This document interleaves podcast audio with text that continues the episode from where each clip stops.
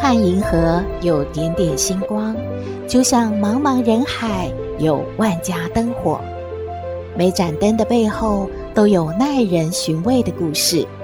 透过分享，连线星光和灯火，传递爱与希望。欢迎收听《小星星看人间》。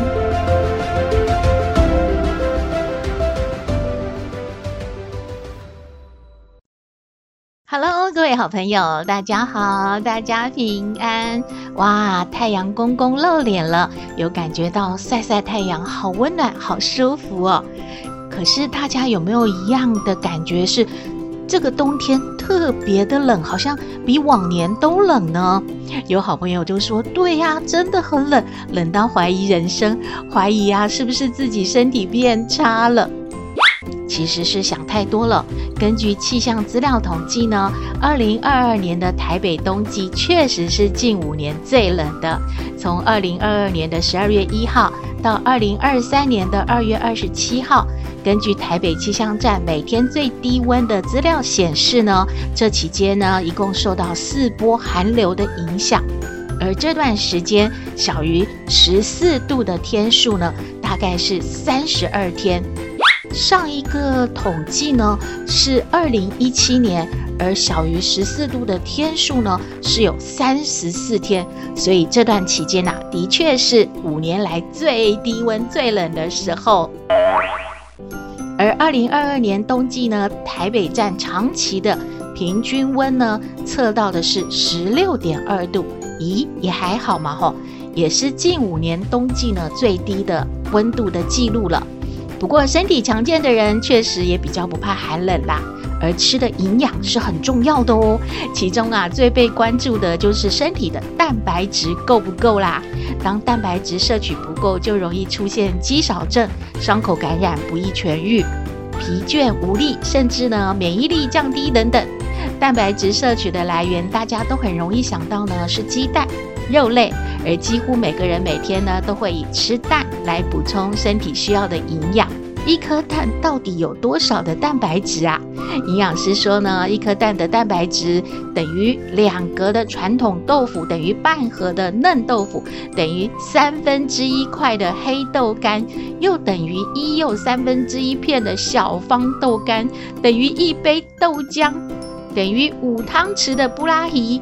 等于三汤匙的藕啊，等于四尾剑虾，等于三十九克的纳豆，还有呢，等于三分之一掌心大小的鱼肉或肉类 啊，好厉害哦！这些到底是怎么样记下来的呀？营养师又说啦，如果呢，大家是为了要补充蛋白质，植物性的蛋白的脂肪胆固醇是更低的，膳食纤维跟植化素也更丰富。吃蛋奶素的素食的朋友可以交替使用各种植物性的蛋白质，譬如说豌豆啊、毛豆啊，或者是黄豆来搭配藜麦，让氨基酸种类呢更完整。摄取蛋白质的优先顺序也很重要哦。营养师建议大家以豆制品为优先选择，再来呢是鱼肉、海鲜，然后是蛋，最后才是肉类。哦，这样您记得该怎么吃了吗？以上的资讯提供您参考喽。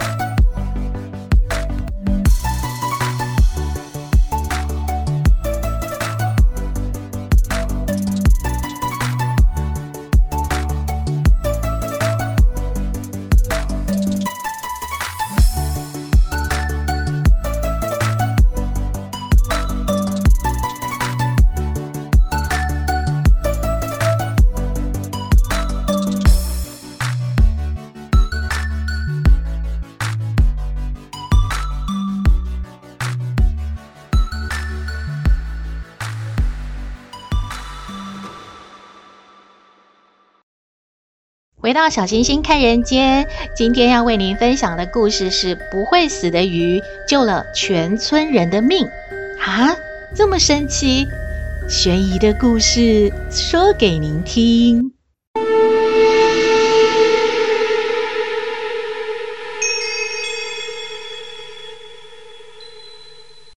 话说啊村里有一位姓王的首富大家呢都叫他王财主。全村两百多口人都是王财主家的佃农呢。这一年啊，闹干旱，王财主家门口呢有一口大池塘，几十年来呀，水位从来都没有降过。可是现在啊，也快见底了。王财主真的是忧心忡忡啊，赶快啊去找这个老管家来商量。老管家已经高龄九十了，他帮王财主家三代呢都管过家，所以王财主一家都很尊敬他。他现在啊早就不管事了，就在王家养老。不过呢，遇到大事啊或者是困难的事，王财主都会去向他请教。王财主就跟老管家说了。老管家，闹干旱了，我们家门口那个大池塘啊，哎呀，都快见底了，怎么办呢？老管家就睁开双眼，哦，哦，我去瞧瞧啊，你别着急。这个老管家拄着拐杖，就站在池塘边看了一阵，然后就长叹一口气说：“少东家。”几十年前，这个池塘啊也干过一次，那一年啊饿死了不少人呢。看来又有灾荒了，咱们啊得做好准备啊。呃，少东家，这个池塘啊见底之后，你就不准啊村民下去捉这个池塘里的鱼了。这个鱼和水呀、啊，就是王家的财富啊，不能啊叫人给破坏了风水。你要记得啊。过了几天呢，这个池塘果然见了底了。可是感觉池底下怎么有一层黑黑的东西呀、啊？这是什么呢？而且还会动呢？细看之下。原来是一条一条哇，有一尺来长的铁鲶鱼，感觉好多，哦真的是不计其数呢。村民们呐、啊，听到之后都跑过来耶。这会儿啊，因为大家都缺粮了嘛，看到哇，有鱼可以吃，大家都想去捉呢。可是老管家早就提醒了王财主啦，所以啊，王财主呢就安排了一些家丁啊守着池塘。就不准这些村民啊来把鱼啊给捞走呢。大家就这样眼巴巴的看着，心里面非常的生气，暗地里啊都骂王财主真的不是好人。你看呢、他不让我们去捞这些鱼，我要让我们饿死吗？也就是啊，他怎么这样子啊？哎呦，要死哦！这个王财主怎么是这样的人啊？哎呀！两天之后，池里面呢真的是干到滴水不剩了，那一层密密麻麻的、不会动的黑黑的，那些鱼都死了。老管家啊，就赶快跟王财主说：“少东家啊，你看鱼啊死在池底，恐怕不吉利哦，得要清干净才好。”我看你就啊，让村民去捡了吧，反正啊鱼都死了，就让他们带回去吃吧。王财主呢想想也对，于是啊家家户户呢都去呢把这些死的鱼抱回去，至少还有东西吃，不会饿死嘛。但是这些死鱼也没能够让村民吃上几顿的。很快，家家户户又都没有粮了，他们呐就来向王财主来借粮呢。王财主是一个精打细算、非常精明的人，他当然不会放过这个有利可图的机会啊。他就说了：“呃，借粮可以，我我得要收利息的。你你们借一升粮，明年就还给我一升半。你你们还要借吗？”哎呀，你真是怎么这样啊？哈，哎，你趁火打劫啊！哎，对啊，你怎么这样子啊？啊，哎呦，夭寿啊！村民们呐、啊，真的是无可奈何，还是跟王财主借了粮。这样子呢，过了半个月，眼见的村民天天都跑来借粮啊，真的不是办法。王财主啊就说了：“你们你们听着，谁要再来借粮，我利息要翻三倍。你们想清楚再来啊，都都要给我签下字据，我我我才会借你们的。”大家心里面真的更气了，真的是火在心里，可是又没有粮吃啊，该怎么办？私下就说：“这个没良心的，嗯，他呀将来会得到报应的。哦，这个人真坏呀！”这些吵闹声啊，就惊动了老管家了。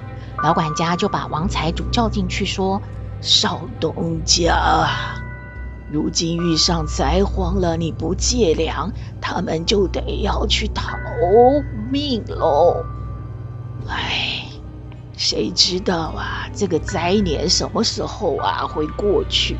全村两百多人的，哎，要是他们饥寒起盗心，那那可怎么好？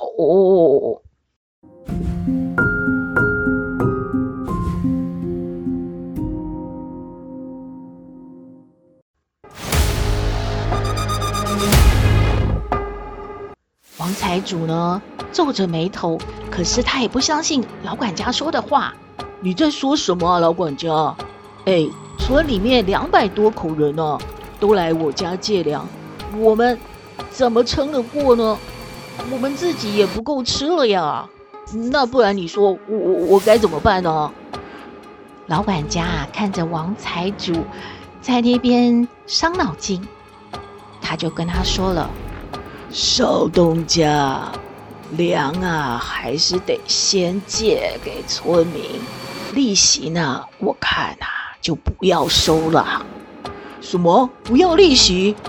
哎，我有个办法，少东家，你呢就叫村民啊，把这个池塘里面的淤泥呀挖出来吧，然后这些淤泥呀，是呢。上好的肥料和这个筑墙的材料，可以储备起来备用嘛。这样一来呀，你把他们这个利息免了，让他们做点事儿，村民啊一定对少东家你呀心存感激，也不会老想着我我王家有那么多的粮啊钱财，会对你呀哎。产生觊觎之心。哎呀，王财主一听，好吧，老管家啊，这个办法好像挺不错的，所以呢，就通知了村民。村民们呢也很开心，继续的少量的借粮，然后呢，就用这个体力的劳动了来抵了利息钱。这个池塘啊，挖出来的淤泥还真多呢。可是要放在哪呢？老管家就说了，放在啊每个村民他们自己的家里，先啊预备着，需要用的时候再把它们拿过来搬过来就可以了。老管家啊又问了这个王财主：“呃，少东家，村里还有人跟你借粮吗？他们那点粮应该吃光了，他们不来向你借粮，可能也是感觉。”王家没什么粮了，看来大家准备啊要去逃亡喽。可是意外的事情发生了，有一天夜里啊，王家的大门啊被强盗，砰就这样踹开了。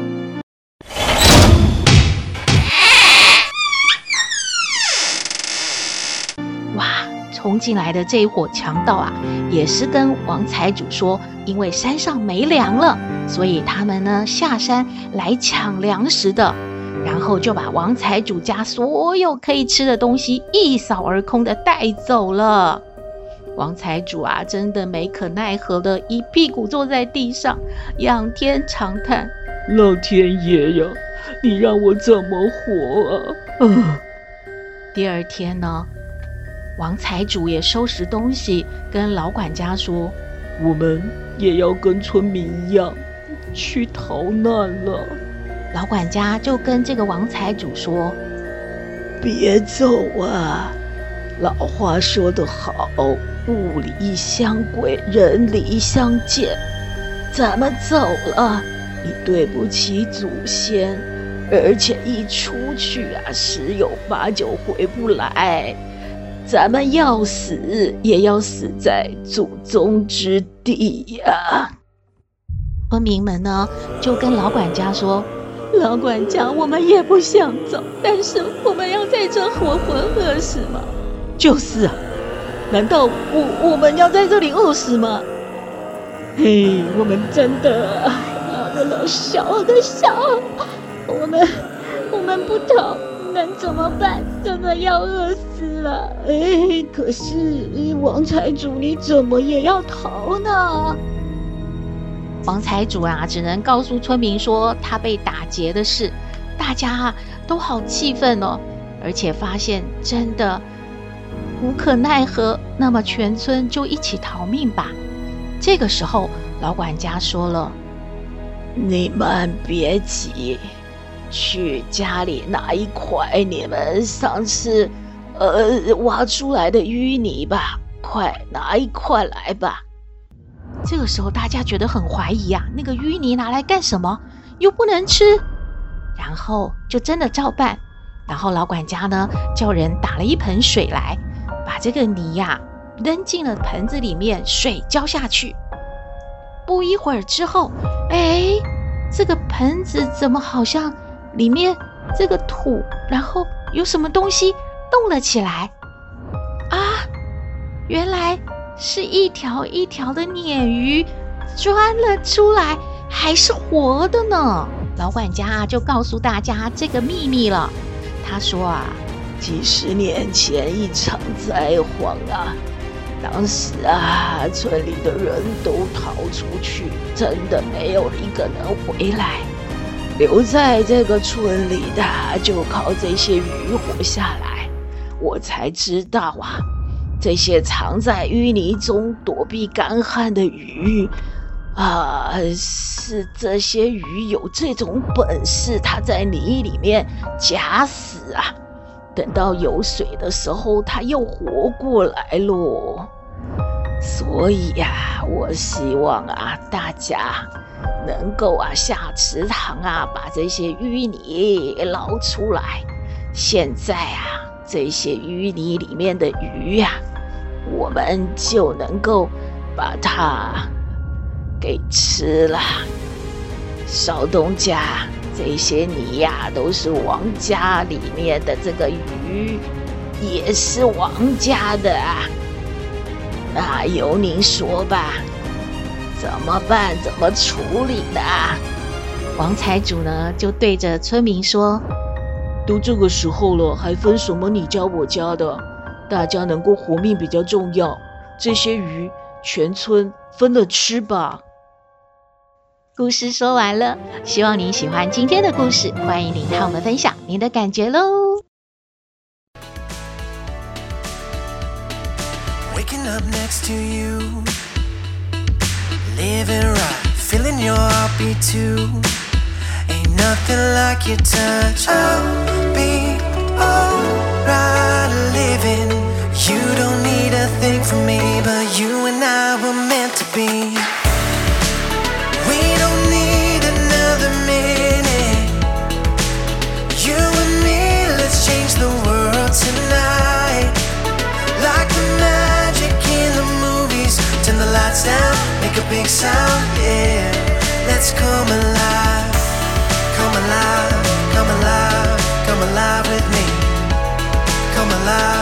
Come alive, and you will see. Come alive, come alive, come alive with me. Come alive with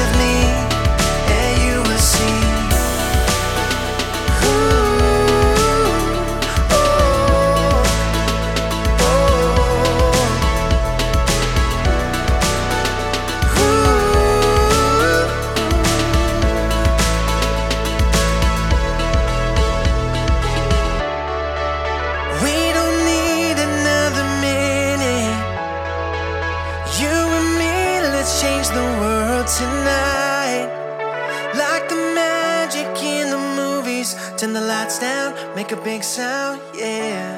Let's come alive. 阿妈说啊，要陪她的闺蜜陈奶奶去做一件事。哎，斗妹好好奇哦，是去做什么呢？我们来听斗妹爱你。我是斗妹，有人说我很特别，有人说我无厘头，都没关系啦。我妈妈说我天真可爱又善良，还有豆妹爱你哦。阿妈，阿妈，阿妈哦！咦，阿妈不在家哎。哦，对哦，阿妈有说去陪那个陈奶奶出去，不知道去干嘛呢。诶，阿妈，你回来了，阿嬷哦。呃，有什么？哦，又来了哦。阿妈回来哦。阿妈，你去买便当哦，你干嘛提着便当啊？你不煮饭哦？哎呦，阿妈今天去做一件好伟大的事哦，啊，顺便哦也带回来吼，给你们哦尝尝哦。你去做便当吗？啊，又不是啦，妈哦，去做这件伟大的事哦，就是吼，阿嬷那个闺蜜陈奶奶呀，哈，啊，她吼不是常常头晕吗？啊，妈哦，今天吼陪她吼去坐那个高铁哦。啊，阿嬷。斗斗妹听没有懂呢？啊，陈奶奶头晕干嘛去坐高铁啊？然后你陪他去坐高铁是干嘛？还有便当哦。哎呦，阿嬷还没有说清楚啊，阿嬷先喝口水哦。哎呦，坐下来休息一下。啊，就是说哦，陈奶奶去看医生嘛，她常常头晕嘛，啊，就有检查嘛。啊，医生头就跟那个陈奶奶说：“哦，你有贫血啦！啊，贫血要怎样办呢？他就要多吃高铁的食物嘛。啊，陈奶奶就记住了嘛。哎呀，斗妹也知道哦，陈奶奶很听医生的话哦。啊，要去吃高铁的食物哦，啊，怎么自己吃也很孤单嘛，吼。”然后就邀我阿妈一起陪陈奶奶去高铁吼，去吃高铁的食物嘛。啊、阿嬷，斗妹有听错吗？高铁的食物是这样了吗？那你们吃什么啊？哎呦，阿嬷很聪明呢。高铁有什么？高铁吼。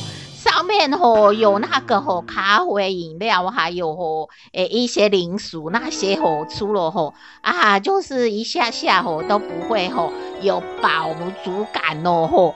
阿嬷就知道说高铁的便当很好吃哦，高铁的食物当然要给他吃饱，但是就是要吃那个高铁的便当哦。啊，果然哦，好好吃哦。阿嬷跟陈奶奶哦都有出哦，阿嬷还感觉你们一定也很喜欢哦，所以就给他买好几个带回来哦。啊，你看这高铁的便当哦，等一下你们出了吼，以后吼也都吼身体健康啊，我不会头晕哦。哎，阿嬷，斗妹不懂你的明白呢，这这个跟高铁的食物有什么关系呢？哎呦，你你你不要感觉阿嬷没学问，阿嬷跟你说吼，现在吼阿嬷要去报名那个老老年大学哦吼，阿嬷以后比你厉害哦，很有水准哦吼，好好有学问哦哦，你不要说你每次吼什么上网给他一查哦。咕咕什么狗就就可以告诉你吼答案哦，阿嬷以后也废了，阿嬷还有老师啊，还有同学啊，就不会输给你咯。哎，阿嬷，你要去读书哦，我斗妹人家不赞成呐。哎呦，你干嘛不赞成？你不希望阿妈变得很厉害吼？不是啊，你想想看嘛，万一学校通知要开家长会。那你怎么办呢？你要去哪里请阿祖来开家长会呢？哎呀，斗妹想的吼也是有道理哦，阿妈在想看看哦。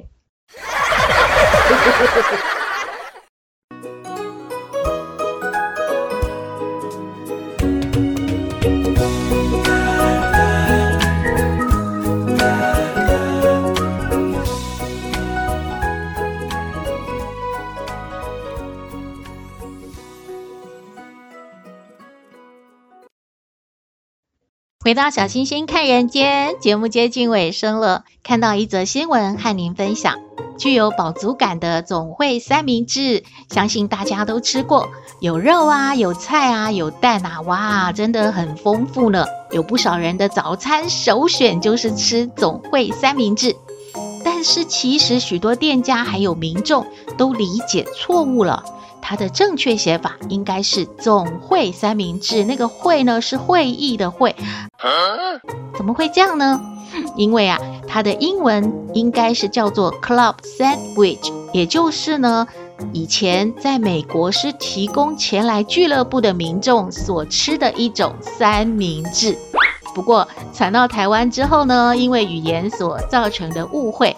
不知不觉呢，就变成哇，什么馅料都可以包在这个面包里面，夹在一起啊，就变成了总汇三明治了。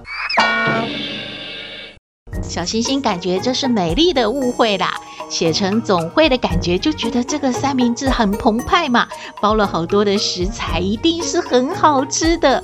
您觉得呢？